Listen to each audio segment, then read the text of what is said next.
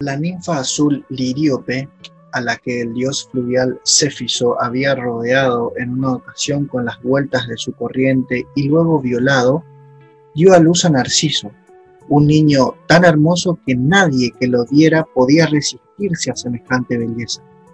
Liríope acude a Tiresias, un adivino. Siendo la primera en pedir una predicción, éste dijo, Narciso vivirá hasta ser muy viejo siempre y cuando nunca se conozca a sí mismo. Como dije, todo el mundo acababa enamorado de Narciso, aún siendo solo un niño, y cuando llegó a los 16 años de edad, su camino estaba cubierto de numerosos amantes de ambos sexos, cruelmente rechazados, pues él se sentía tercamente orgulloso de su propia belleza. Entre esos amantes se hallaba la ninfa Eco, quien ya no podía utilizar su voz sino para repetir tontamente los gritos ajenos, lo que constituía un castigo por haber entretenido a Hera con los largos relatos mientras las concubinas de Zeus huían a la montaña y eludían su mirada celosa y hacían su escapatoria. Un día en que Narciso salió para cazar ciervos, Eco le siguió a hurtadillas a través del bosque sin senderos con el deseo de hablarle, pero incapaz de ser la primera en hablar, por fin Narciso, viendo que se había separado de sus compañeros, gritó, ¿Hay alguien ahí? Ahí, repitió Eco, lo que sorprendió a Narciso, pues nadie estaba a la vista. Ven, ven. ¿Por qué me eludes? ¿Por qué me eludes? Unámonos aquí, unámonos aquí, repetía Eco sin cesar, y corrió alegremente del lugar donde estaba oculta a abrazar a Narciso, pero él sacudió la cabeza rudamente y se apartó. Moriría antes de poder hacerme contigo, gritó. Yace conmigo, suplicó Eco, pero Narciso se había ido, y ella pasó el resto de su vida en cañadas solitarias, consumiéndose de amor y mortificación, hasta que solo quedó el eco de su voz. Un día Narciso envió una espada a Aminias, uno de los pretendientes más insistentes y cuyo nombre lleva el río Aminias. Aminias se mató en el umbral de, de Narciso pidiendo a los dioses que vengaran su muerte. La diosa Artemis oyó las súplicas e hizo que Narciso se enamorase, pero sin que pudiera consumar su amor. Un día Narciso llegó a un arroyo, claro como si fuera de plata y nunca alterado ni por el ganado, ni las aves, ni las fieras, ni siquiera las ramas que caían de los árboles que le daban sombra y cuando se tendió exhausto en su orilla herbosa para aliviar su sed, se enamoró de su propio reflejo. Al principio trató de abrazarlo y de besar al bello muchacho que veía ante él, pero pronto se reconoció a sí mismo y permaneció embelesado contemplándose en el agua una hora tras otra. ¿Cómo podía soportar el hecho de poseer y no poseer al mismo tiempo? La aflicción le destruía pero se regocijaba en su tormento, pues por lo menos sabía que su otro yo le sería siempre fiel, pasara lo que pasase. Algunos dicen que Narciso se quitó la vida con una daga en ese mismo momento, otros dicen que intentando hacerse con ese muchacho que veía en el reflejo, Narciso perdió su vida ahogado. Buenas tardes, buenas noches a todos, ¿cómo están? Buenos días, José, ¿cómo te va? Hola, eh, buen día, buenas tardes, eh, Gonzalo y a toda la audiencia. Un saludo desde la Patagonia Argentina, desde el centro geográfico de la provincia del Neuquén, desde Zapala. Cordiales saludos para todos. Bueno, ahí acabamos de escuchar, hoy tuvimos un, inicio atípico, porque iniciamos con, no, no con la apertura, sino iniciamos con esta grabación, con esta con esta lectura, con este relato de la, leyenda de Narciso, ¿no es cierto? Eh, hermosa leyenda, ¿no es cierto, José?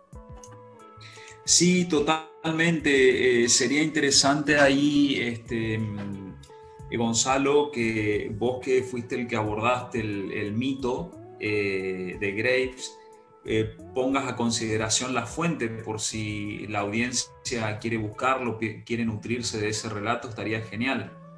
Sí, la, la, la, fuente? La fuente de la que saqué es un, libro bastante eh, largo, bastante grande, que se llama Los mitos griegos de Robert Graves. Eh, les, voy a dejar el nombre en la descripción para los que nos puedan estar viendo desde una plataforma.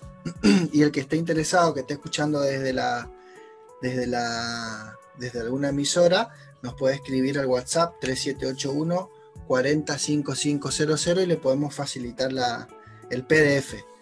Eh, está muy bueno, hay muchos mitos ahí y yo lo que hice fue tratar de eh, hacer un poco más amena la lectura y traté de, que sea lo más eh, liviana posible. No sé si, logré mi objetivo. ¿Qué opinas vos, José?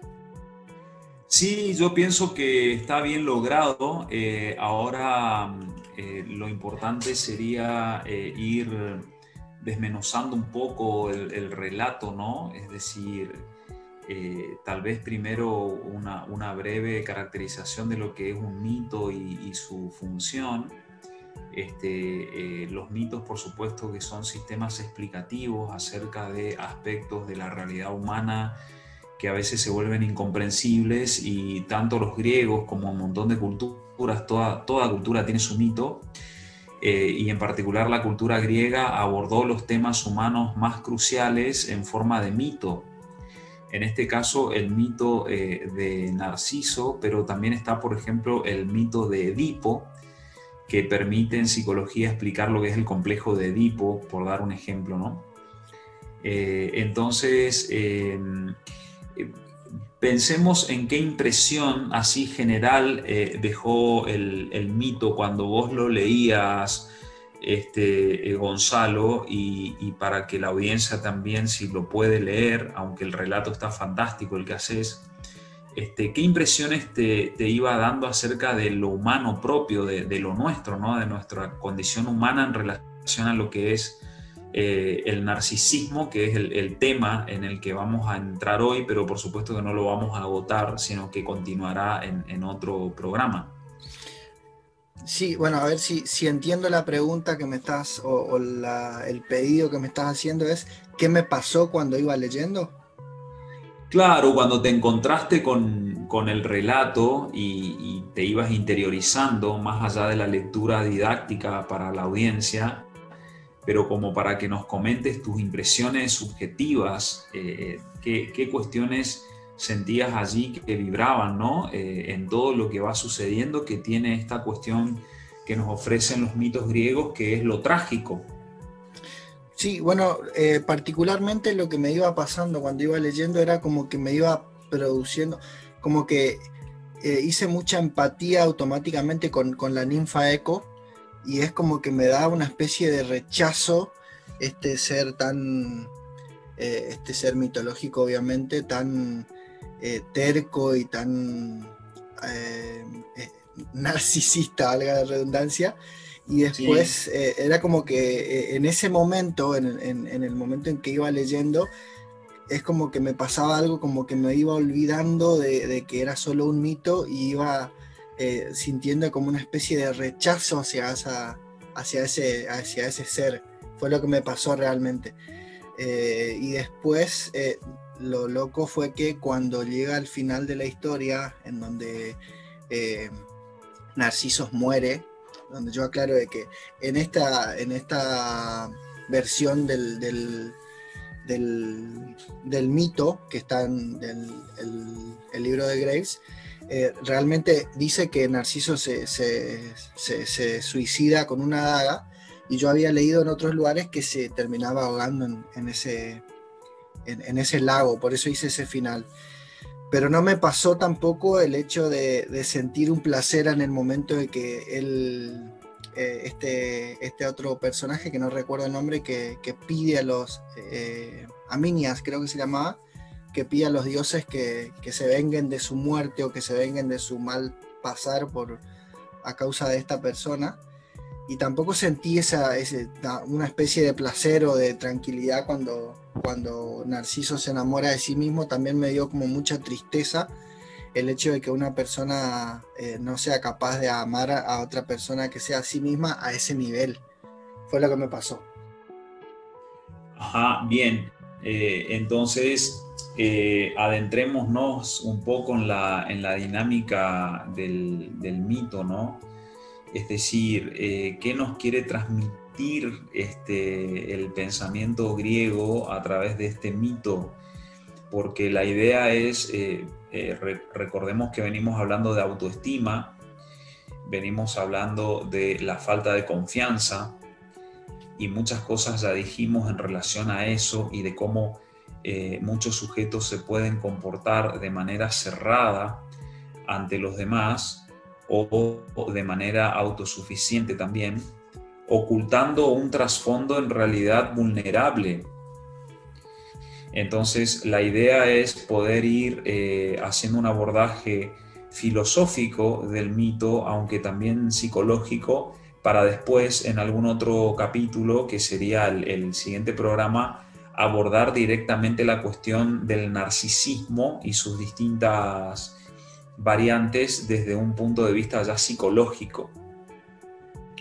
Entonces, en, en términos generales, digamos, ¿no? Acá tenemos como varios personajes, pero dos centrales a mi criterio, Gonzalo, no sé si coincidís, que es por supuesto Narciso y la ninfa Eco que estaba enamorada de él. Sí, sí, sí, totalmente. Y ahí pasan una serie de, vicisitudes. Ahora, Narciso, de lo que entendí, eh, eh, recibe una condena. Claro.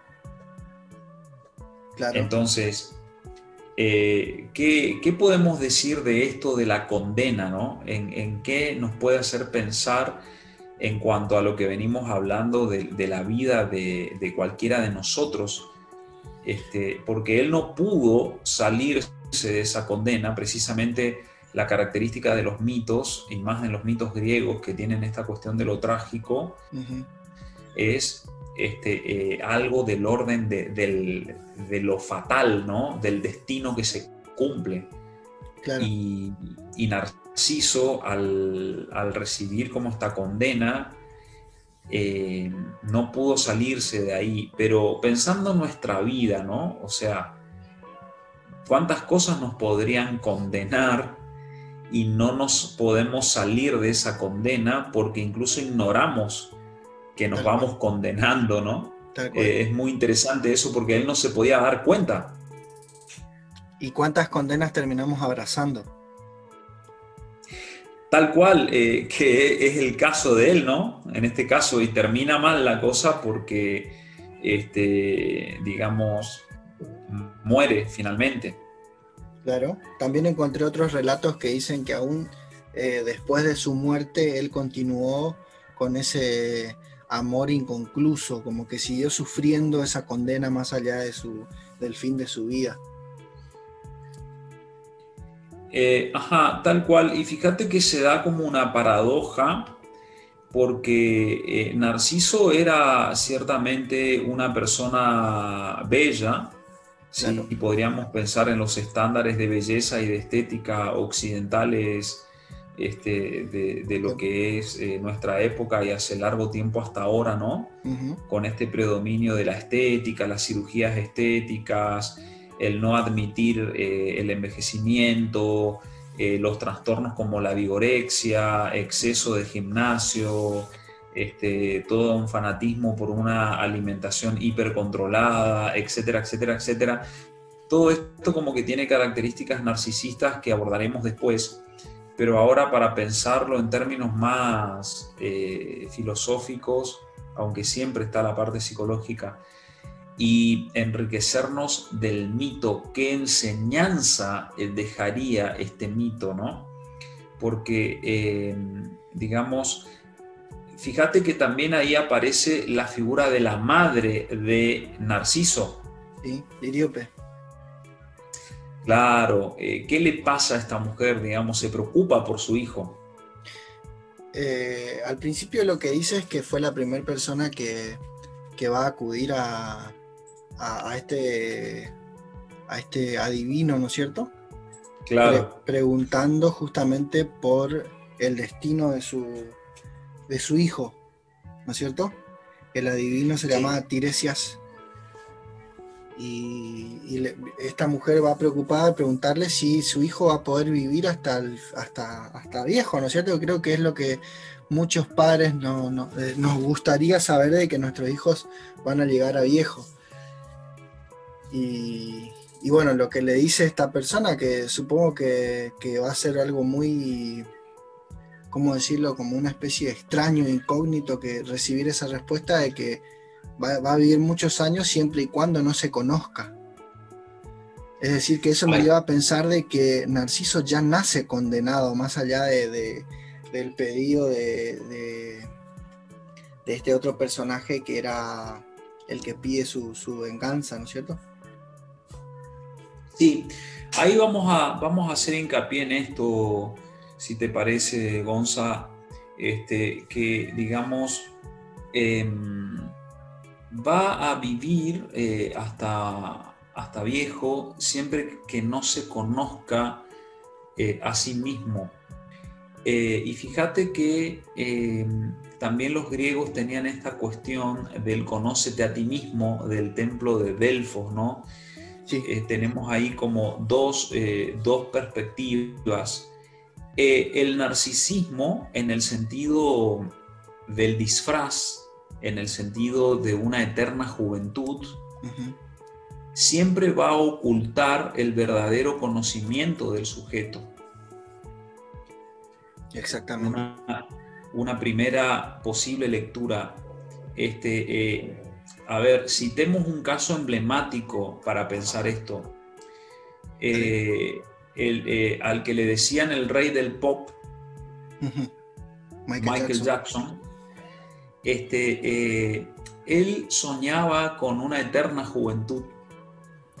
Y aspiraba también a una belleza hegemónica estandarizada.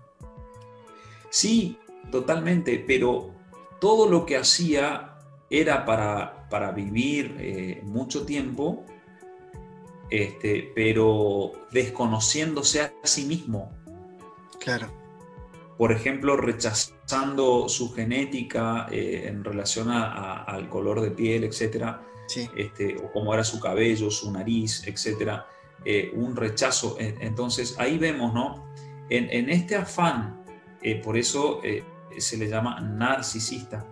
En este afán de eh, como este, vivir como en un estado de permanente juventud y belleza,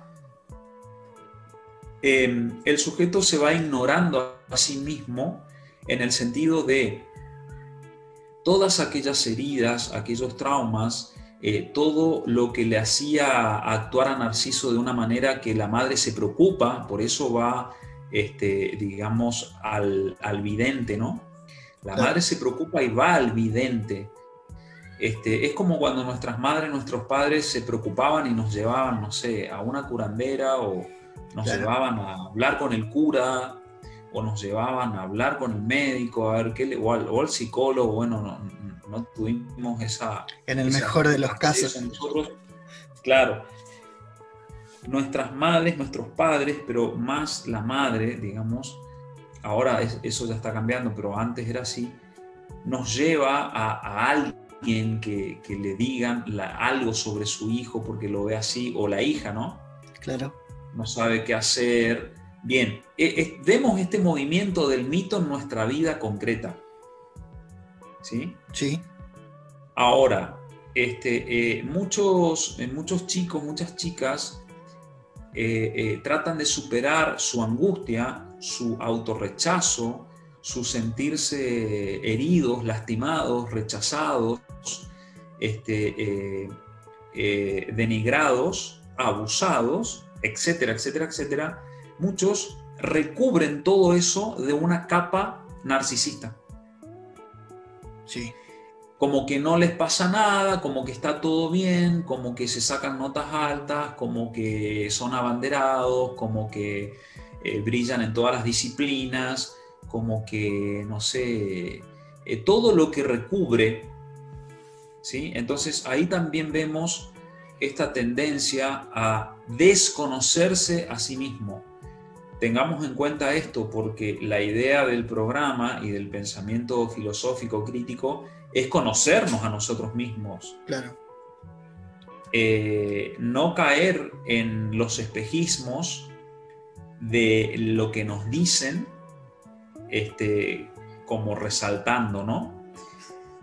No sé qué te parece hasta acá, este, o de tu lectura, Gonzalo, en, esta parte, en esta centralidad que tiene este personaje.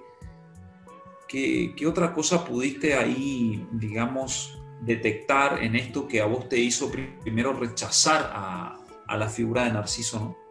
Sí, eh, primero te quiero decir que me pareció fantástico lo que dijiste porque yo cuando leí este, esta frase va a, va, a llegar, va a vivir mucho tiempo siempre y cuando no se conozca a sí mismo, me chocó un poco eso porque eh, yo, yo iba más a lo superficial, ¿no es cierto? La idea era que no se vea a sí mismo, supongo. Y bueno, ahora cuando vos haces este análisis, dije, ah, claro, yo no lo había visto de esa manera y me parece fantástico. Eh, Claro, porque pensemos que, pensemos que cuando él se mira en el espejo de agua, en una de las versiones de los mitos dice que él muere tratando de abrazarse a sí mismo. Exactamente. Porque recordemos que está el otro personaje, eh, nos llevaría otro programa, incluso, ¿no? Si queremos profundizarlo. La ninfa Eco. Claro. La ninfa Eco eh, es, es, condenada eh, por, por, la diosa Hera, digamos que estaba muy irritada. Sí. Y la condena a, a que, a, que, bueno, eh, solamente pueda repetir la, las últimas palabras de lo que le dijeran, ¿no? Se dice que este, era muy, era muy elocuente antes de eso y que decía palabras hermosas, pero que era, era como que eh, la diosa Hera se hartó de ella y también con un poco de envidia termina condenando, condenándola a, esa, a, ese castigo, ¿no es cierto? A, solamente poder repetir las últimas palabras que escucha. Claro.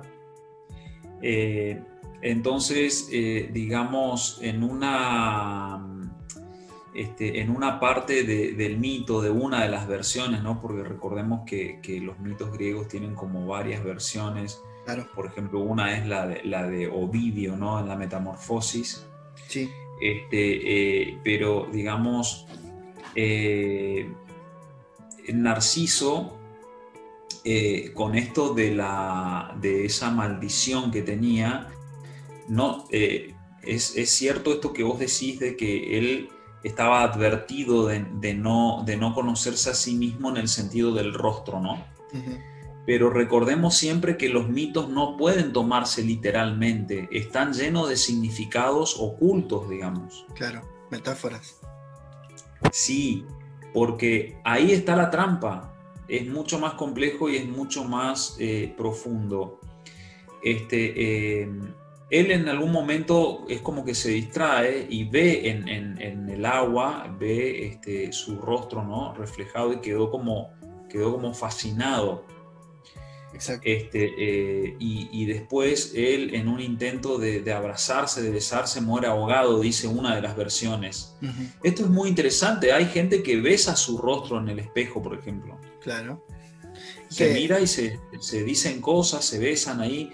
Bueno, esa imagen del espejo, sea en el agua o un espejo real, o el otro como espejo también, claro. esa imagen eh, eh, oculta eh, lo, más profundo del, sujeto, lo más profundo del, ser humano.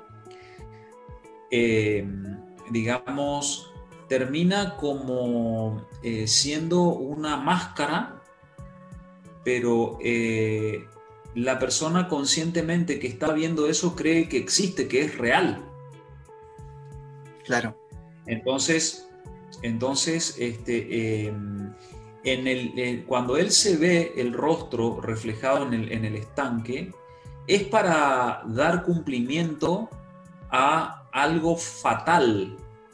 Es decir, lo fatal es quien se enamore de sí mismo en un sentido, eh, este, digamos, em, absolutamente individualista, sin darle lugar a nadie, va a terminar mal.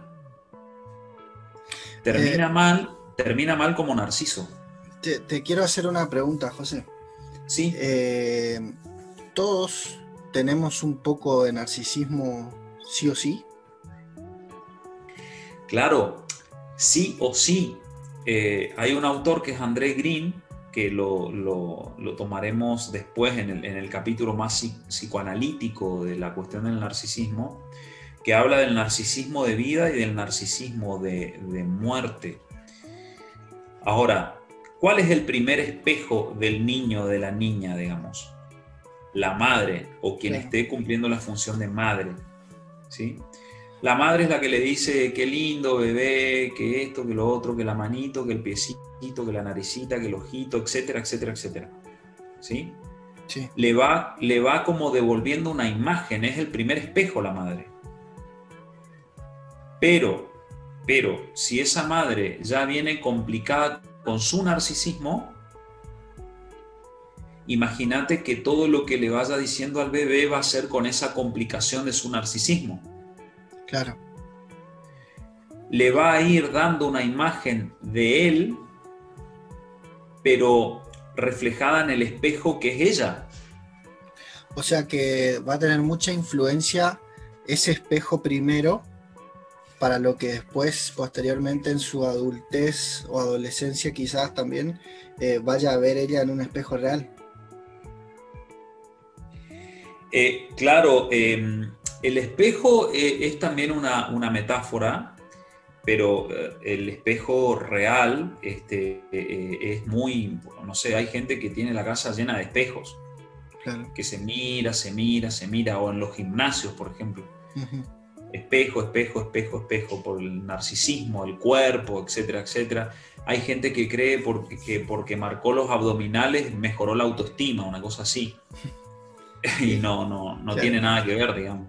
O sea, puede haber alguien con autoestima óptima y que tiene, tiene bien trabajado su físico por una cuestión de salud, y después hay gente que tiene todo marcado, el cuerpo, etcétera, y, ante la mínima frustración reaccionan agresivamente o se burlan de los demás o necesitan que los alaben por su belleza física porque se sienten muy empobrecidos internamente y emocionalmente, digamos.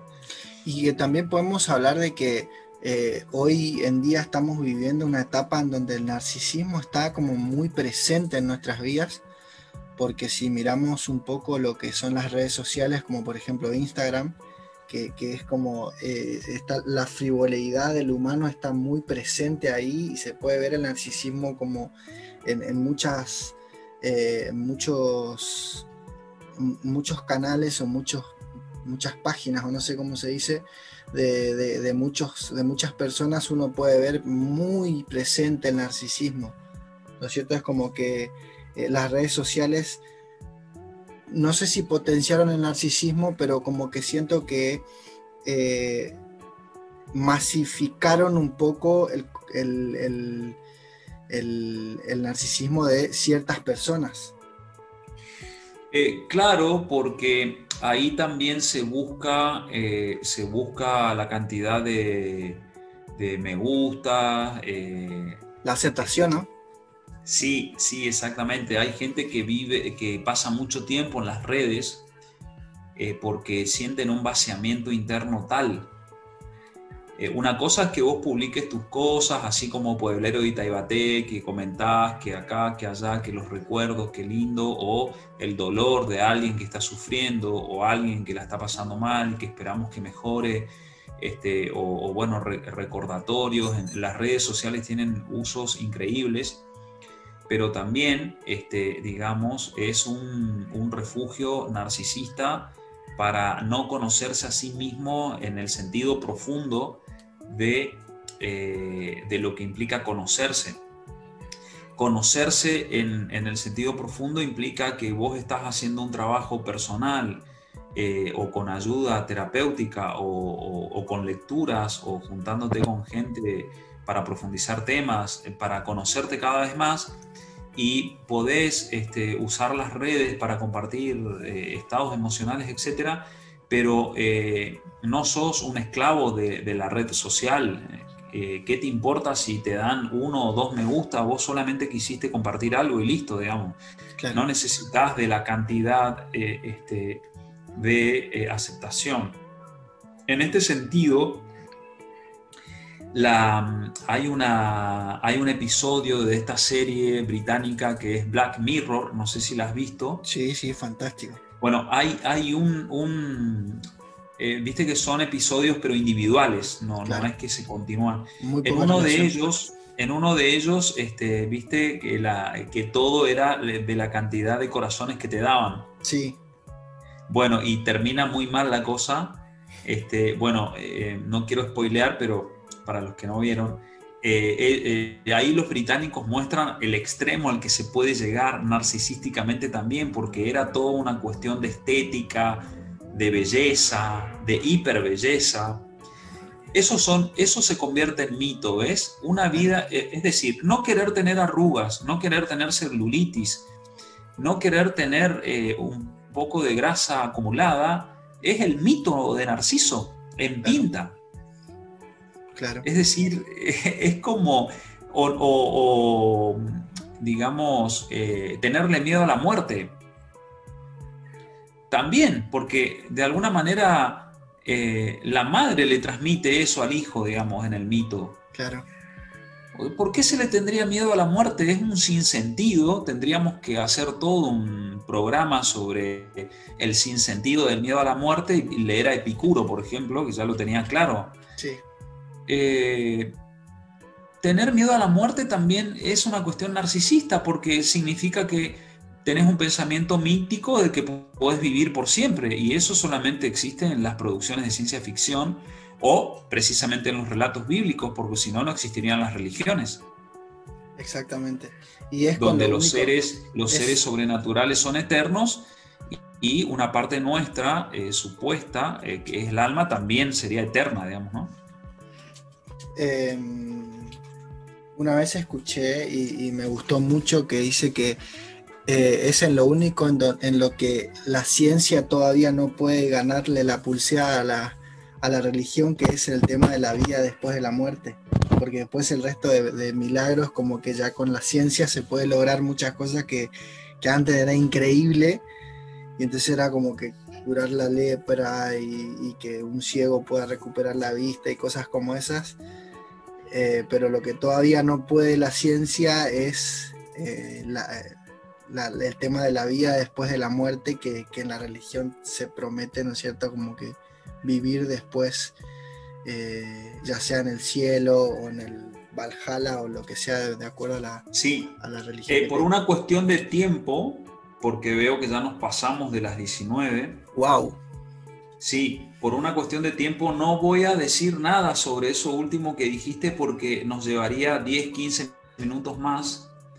Este, eh, me, me, muero de ganas de, Se disparan mucho. algo pero no, me voy a abstener en, este apetito filosófico que tengo. me voy a abstener, pero eh, en algún momento recordámelo, esto de la pulseada. Sí. Este, lo único que quiero decir en ese punto es que no hay ninguna pulseada ahí, pero bueno, es para explayarse. Viste que un tema nos lleva al otro y bueno, eh, espero que se haya entendido, por lo menos básicamente y en general, este, eh, ciertos aspectos de este mito, lo vamos a volver a retomar en el programa que viene como puntapié para meternos en la parte más psicoanalítica de la cuestión del, narcisismo precisamente. Exactamente. Así que bueno, por, como dijo José, por cuestiones de tiempo lo vamos a ir cortando acá.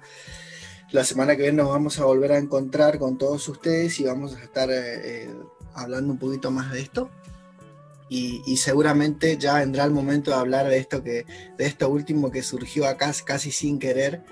Así que bueno. Así es la filosofía y así es la vida. Pasan cosas a veces casi sin querer. Exactamente. Así que bueno, me despido de todos ustedes. Fue nuevamente un placer poder compartir un rato de charla filosófica con ustedes y, y por supuesto con vos, José, también. Así que me despido de todos, nos vemos la semana que viene. Chao, chao. Chao, José. Igualmente, este, el gusto es mío, Gonzalo querido, un placer haberte escuchado, haber tenido esta, esta tertulia filosófica con vos y con la querida audiencia. Un abrazo para todos, eh, que tengan excelente semana y será hasta el próximo encuentro.